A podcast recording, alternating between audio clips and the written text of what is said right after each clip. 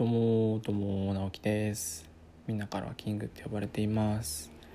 スキージャンプをしながら SDGs を目指して再生資源を使った EC ショップなんかをやっています。さて今週のテーマは花火です。なんで花火って、えー、思う方もいらっしゃると思うんですけど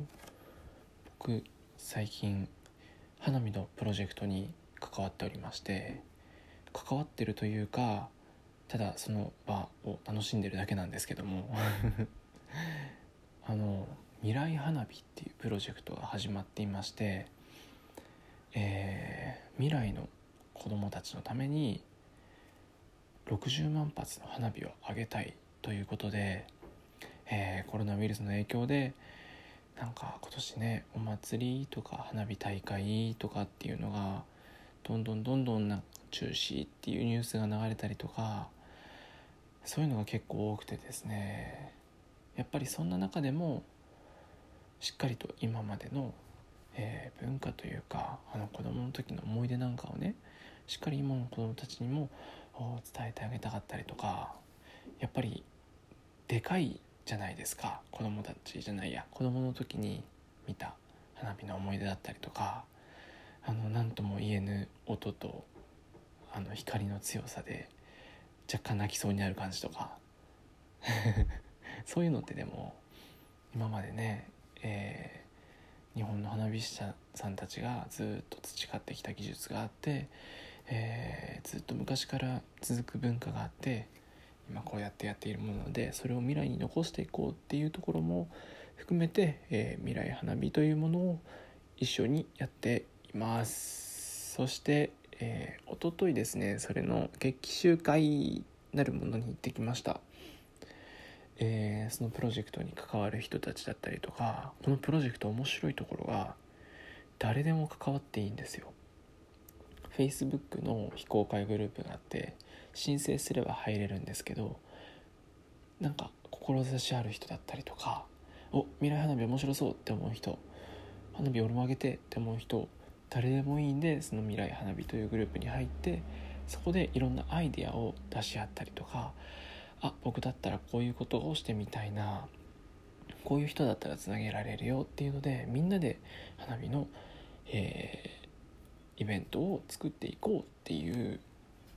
企画になります。なっています。そしてですね、えー、そのグループ内で今決まってるところっていいのかな？言っちゃうけど滝のすずらん公園でやるっぽいんですよね、えー、クラウドファンディングをしてみんなで、えー、お金を集めてそれを、えー、花火に使うということで本当にもう何から何まで自分たちで花火大会を作ってみようっていうすごい面白い人たちばっかりでですね。それの、えー、イベントを主導しているのがアフタースクールというところの斉藤翔さんっていうボスみたいな人なんですけどその方がねめっちゃ夢をなんだろうな見させてくれるというか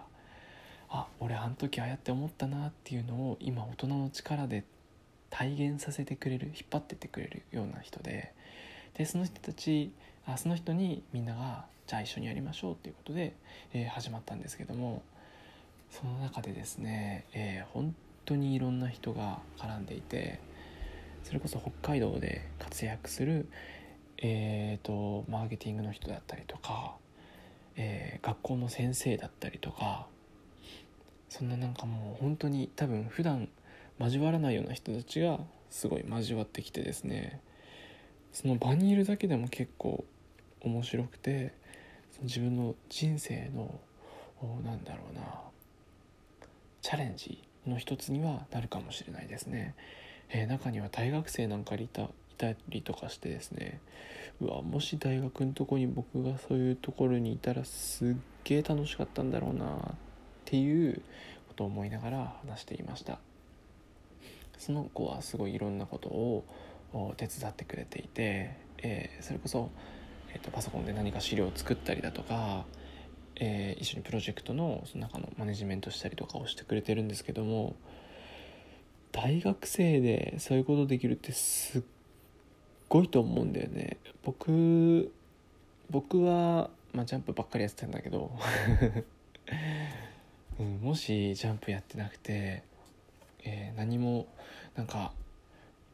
なんだろうなこれがしたいっていうのがなかったらなんかそういうところに顔を出してみて一緒に何か一つでもやってみるっていうのはすごくいいなと思いましたしとてもおすすめをします。あの Facebook の、え